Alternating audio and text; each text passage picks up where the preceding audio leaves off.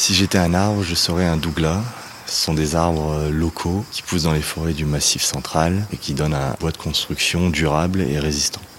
Si j'étais une forêt, euh, je serais les forêts du Massif central. Ça m'évoque forcément euh, la maison de campagne avec mon grand-père, les cabanes, les planches de bois débitées sur les arbres qui nous appartenaient.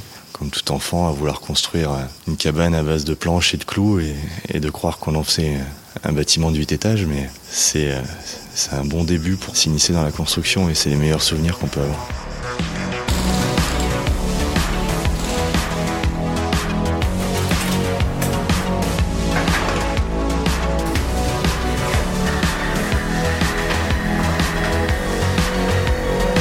Connexion, épisode 3.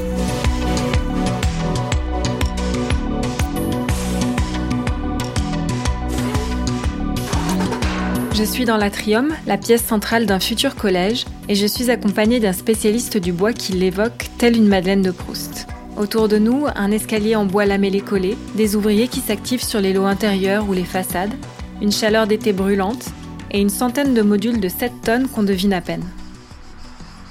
Cette école de Saint-Priest, près de Lyon, est portée par la métropole de Lyon et réalisée par les équipes de Bouygues Bâtiment Sud-Est, filiale de Bouygues Construction.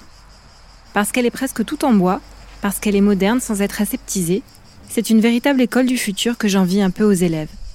Le modus operandi a consisté à utiliser des modules préfabriqués, et j'étais loin d'imaginer que ce mode constructif puisse donner quelque chose d'aussi sophistiqué. Je m'appelle Mathias Boissière, je suis euh, salarié d'Ossabois depuis trois ans maintenant. Ossabois aujourd'hui c'est euh, plus de 200 collaborateurs. Nous, on est le leader français sur la construction modulaire bois nous avons été sollicités par Bouygues Bâtiment pour aider à la conception modulaire de ce projet qui était euh, d'une extrême rapidité, dans la mesure où il y avait moins d'un an de chantier pour réaliser un collège de 750 places. Et le but était euh, de concevoir des modules qui pouvaient correspondre euh, et en transport et en taille pour l'architecture pour réaliser, une fois assemblés, des salles de classe avec un cahier des charges particulier concernant la taille des salles de classe, la hauteur, leur acoustique, etc. savoir réalise systématiquement des modules sur mesure qui s'adaptent au projet. Ce n'est pas un module standard euh, bungalow de chantier, c'est un module conçu sur mesure pour chaque opération. Donc il est très rare qu'on fasse le même module. En ce qui nous concerne, on croit beaucoup à ce produit parce qu'il est euh, écologique, économique dans le sens social du terme. C'est-à-dire qu'aujourd'hui, on ne demande pas à, des peintres, à des électriciens d'aller sur chantier, loin de chez eux. C'est des gens qui ont des horaires de journée, des horaires d'usine et qui sont dans des conditions de travail tout autres euh, que si on était sur un chantier euh, sans chauffage, à moins 10 dans les locaux ou sous la pluie. Un autre avantage de cette fabrication hors site est de réduire les déchets sur chantier ou encore de limiter les flux des intervenants et des matériaux. Certaines grandes agglomérations comme Londres commencent même à imposer des projets modulaires pour désengorger leur centre-ville. En France, on peut par exemple citer le projet Catalpa, 30 casernes livrées à l'armée de terre comprenant 100 à 150 logements modulaires. Dans le cas du collège, les murs, les toitures et les planchers ont été créés à noir et table dans le Haut-Forez, puis assemblés tels des Legos dans une chaîne d'ateliers 3D, et enfin livrés sur le chantier de Saint-Priest. La centaine de modules s'assemble vite, le matériau est élégant et recyclable, en bref, on est loin d'un empilement de bungalows inesthétiques. On part d'un matériau noble et naturel et qui peut être décliné en une multitude de possibilités. On est loin d'avoir fait le tour du matériau bois. On en recherche encore sur beaucoup de dérivés pour avoir des meilleures capacités mécaniques, pour pouvoir faire des immeubles qui montent toujours plus haut. Le bois a toujours sa place, quel que soit le bâtiment, que ce soit seul ou en mix avec d'autres matériaux. Apparemment, il a aussi sa place sur votre poignet. Vous avez une montre en bois. C'est quoi cette essence? Petit souvenir euh, de mes études autrichiennes. C'est du merisier. Voilà. En réalité, avant de parler bois, la journée avait commencé avec Gauthier Byrne, responsable du chantier et chef de service adjoint travaux chez Bouygues Bâtiment Sud-Est. Il m'a fait visiter une bonne partie des trois bâtiments qui s'étalent sur 7650 m2 et nous avons commencé par l'extérieur. On est au milieu de la cour du, du collège de Revaison, entouré entre trois bâtiments que nous on appelle A, B et C. Le A ici est un bâtiment en rez-de-chaussée, à vocation de gymnase entre guillemets. Au premier étage, les salles dites de sciences, et au deuxième étage, les salles d'enseignement général. Ça nous fait un plateau au deuxième étage avec uniquement des salles d'enseignement général, puisque le bâtiment B et C sont reliés entre eux par une galerie de liaison. Il faut voir ça comme une passerelle qui permet de transiter entre les deux bâtiments. Sur l'aspect euh, mode constructif, les bâtiments B et C sont pour deux tiers réalisés en modules bois. Donc quand on parle de modules, euh, on entend un ouvrage en 3D, c'est-à-dire en quelque sorte une boîte, qui vont être juxtaposés et empilés euh, lors de la construction pour euh, venir réaliser toute la structure du bâtiment sur les deux étages. Les modules sont réalisés donc dans un atelier à l'extérieur du chantier et il faut pouvoir les transporter sur la route. Donc on est quand même contraint par les gabarits routiers, les hauteurs de pont, les largeurs de convoi. Et sur ce projet, le rez-de-chaussée a une hauteur décidée par les architectes qui est de 4 mètres, qui ne nous permet pas de le traiter en module. Donc ça veut dire que sur ce projet, on a l'avantage d'avoir un petit peu tous les modes constructifs euh, du 3D, donc euh, du modulaire bois, du 2D, c'est-à-dire des murs ossature bois type euh, panneau, et même du 1D, type poteau, poutre, qu'on peut retrouver par exemple dans des gymnases ou des piscines. Sur ce projet, on a un petit peu tous les modes constructifs bois, chacun à la place où il est le plus pertinent. Alors autour de nous, on entend beaucoup de, bruit d'engins de chantier. Une partie euh, correspond en fait aux travaux extérieurs de la cour, c'est-à-dire des engins de terrassement. On arrive sur la, dernière ligne droite du projet, donc on commence les aménagements type terrain de sport, terrain de basket, etc. Ces travaux sont plus bruyants que ce qu'on avait pu avoir pendant la phase réellement de structure bois. Ça peut paraître un peu paradoxal, c'est-à-dire quand on a réalisé l'ensemble du bâtiment on avait moins de bruit que ce qu'on peut avoir au moment de réaliser les aménagements extérieurs. Le principe de la préfabrication, de la construction modulaire de manière générale, comme une bonne partie du travail a été réalisé à l'extérieur, le travail va plus vite et fait moins de bruit lorsqu'il est réalisé sur site.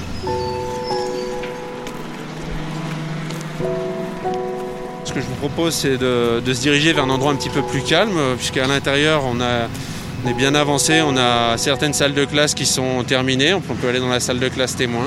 Avec plaisir, c'est parti.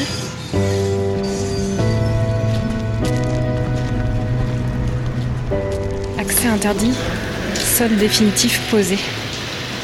Ça ressemble à une vraie salle de classe. Ça fait bizarre. J'ai l'impression de retourner à l'école. D'apparence euh, devant nous, on a euh, tout ce qui peut euh, constituer une salle de classe classique, à savoir le mobilier, les chaises, les tables des élèves, le tableau du professeur, l'éclairage. On a quatre grandes fenêtres qui donnent sur la cour intérieure et sur une partie résidentielle de la ville de Saint-Priest, donc avec une salle de classe très lumineuse. On ne devine plus le module qui est sous nos pieds et tout autour de nous. Si on remonte le temps, quand on l'a réalisé, on avait deux modules, donc deux boîtes, et il faut imaginer que chacune de ces boîtes était ouverte sur un côté. On les a posées côte à côte pour former, on va dire à partir de deux boîtes rectangulaires, une grande boîte euh, carrée. Et à l'intérieur de ce module, euh, une partie des prestations était déjà réalisée en atelier un autre ensemble de prestations pour terminer la salle de classe est réalisé sur site. Donc les réseaux, c'est-à-dire électricité, ventilation, euh, le sol, le revêtement de sol définitif, le faux plafond et euh, les finitions en termes de peinture, puisque vous imaginez bien qu'on vient raccorder deux boîtes ensemble. Donc ne serait-ce qu'à la jonction, on a forcément une série de finitions à installer sur place.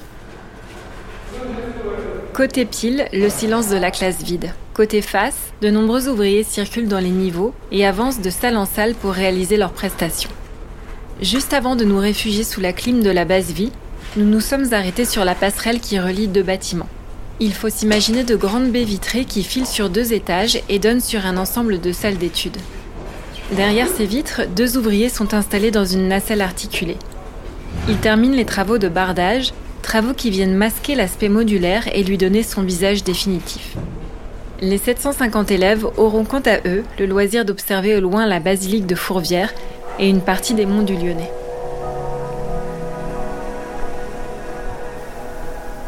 Je pense que la spécificité de ce collège, parce qu'il faut le redire, c'est le deuxième collège qui est réalisé en bois euh, en France, ce sera principalement de montrer que c'est possible. Aussi bien le modulaire que euh, la construction bois est généralisable à tout type de bâtiment. On peut faire des collèges, on peut le faire dans un temps réduit. Ça devient une référence. On peut espérer que la construction bois puisse se développer un peu plus. On se rend compte que les entreprises n'ont pas encore l'habitude, ou non plus l'habitude, de travailler sur ces types de supports. Et ça demande dans certains cas euh, des adaptations techniques. Ici, il faut anticiper encore plus, accompagner encore plus les sous-traitants sur ce mode constructif qui est légèrement différent, encore un petit peu nouveau, mais qui euh, demain le sera peut-être euh, de moins en moins. À ce sujet, quelques idées reçues restent bien ancrées. On a vite fait de préjuger le bois. On entend souvent, euh, et l'on sait que le, bois peut être plus dangereux en cas d'incendie. Et il faut savoir que c'est faux, forcément. Lorsque le bois rentre en combustion, euh, la partie carbonée en combustion du bois protège la partie intérieure qui, elle, reste porteuse. L'avantage du bois, c'est qu'il est extrêmement prédictible. À partir du moment où la section résiduelle du bois restante n'est plus suffisante, alors le bois va céder. Mais avant cela, il va y avoir toute la partie de combustion et il y a cet aspect visuel. On voit le bois brûler et on voit au fur et à mesure la section résiduelle rétrécir. C'est ça qui nous permet de ne pas avoir d'imprévisibilité euh, en cas d'incendie. C'est que l'ensemble de ces structures sont calculées au feu en fonction des guides et en vigueur pour pouvoir tenir eh ben, à la durée de l'exposition au feu demandée. Histoire de prendre un peu de hauteur sur le sujet, je suis allée à la rencontre de Fabienne Bull, architecte de l'agence Fabienne Bull Architecte et Associés, et professeure à l'école spéciale d'architecture. Je lui ai présenté le projet du collège afin de mieux recueillir son expertise sur la construction et le matériau bois. C'est fascinant quand vous travaillez à un collège pour des élèves qui vont rentrer dedans. Dans la vie scolaire de l'élève et des professeurs, vous êtes dans un matériau qui vous environne, Généralement, ces collèges, l'apparence du bois est quand même présent. Donc, il y a un autre rapport à la quiétude du lieu, à la matière du lieu. Ce matériau euh, ramène tout simplement à la vie. C'est un rapport à la matière, au sens euh, odeur, certes, au sens toucher, puis au sens vie, au sens veine, au sens... Euh, il y a toute l'histoire de l'arbre qui est là, donc à la forêt aussi. On a tous été en forêt quand on était enfant, on a tous été euh, dans un rapport, je dirais, profond avec ces capacités à la forêt de vous ramener effectivement dans un monde un peu céleste aussi. Le matériau bois, ça a toujours existé, a toujours été là, a été un des premiers matériaux utilisés par l'homme. Alors ça ressurgit effectivement actuellement, on va dire c'est dans l'air du temps. Hein. La réversibilité, la transformation, le recyclage, le démontable ne peuvent être que nos problématiques et nos préoccupations de demain. Vu l'évolution dans laquelle nous sommes, il est nécessaire que nos bâtiments appellent à des fonctions euh, euh, diverses. Et pour ça, il faut qu'on puisse euh, penser son avenir et penser la manière dont les éléments que nous allons euh, récupérer ou transformer permettent une autre vie. La notion de pérennité repose des vrais problèmes, là aussi, d'usage. Une construction devient aussi un objet vivant qui, lui, euh, n'est pas inerte et qui va appeler à d'autres capacités de transformation. Nous, on est aussi dans ce travail de flexibilité toute la problématique de nos maîtres d'ouvrage, c'est ça maintenant. C'est-à-dire que même si vous faites un collège, il est appelé peut-être à se transformer parce que les valeurs d'usage aussi euh, vont être appelées à, à être transformées. Pour bien inventer les réalités de demain dans le monde de, de l'architecture. C'est-à-dire tout au moins, on va continuer à abriter des vies, on va continuer à ce que l'être humain soit dans des émotions et dans, des, et dans les capacités à pouvoir appréhender ces espaces tout en se les appropriant de, de belle manière. Je pense qu'il faut absolument que culturellement nous soyons beaucoup plus dans cette force de connaissance du monde de l'arbre. Ce n'est pas un élément qu'on va couper, transformer, c'est avant tout une matière vivante et avant tout un matériau qui a nécessité de vous emmener dans des ambiguïtés euh, totales, dans des rêveries euh, fondamentales, dans des imaginaires, euh, voilà. Et moi, c'est ce que je souhaite, c'est qu'il y ait toujours ce rapport à la matière par la chaîne complète qui va le façonner. C'est d'être dans une réalité où le matériau a une histoire à nous dire maintenant et à nous emmener.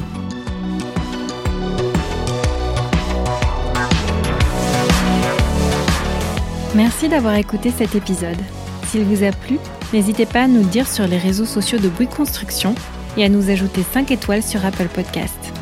Connexion est un podcast Bouygues Construction disponible sur toutes les plateformes de podcast. À bientôt!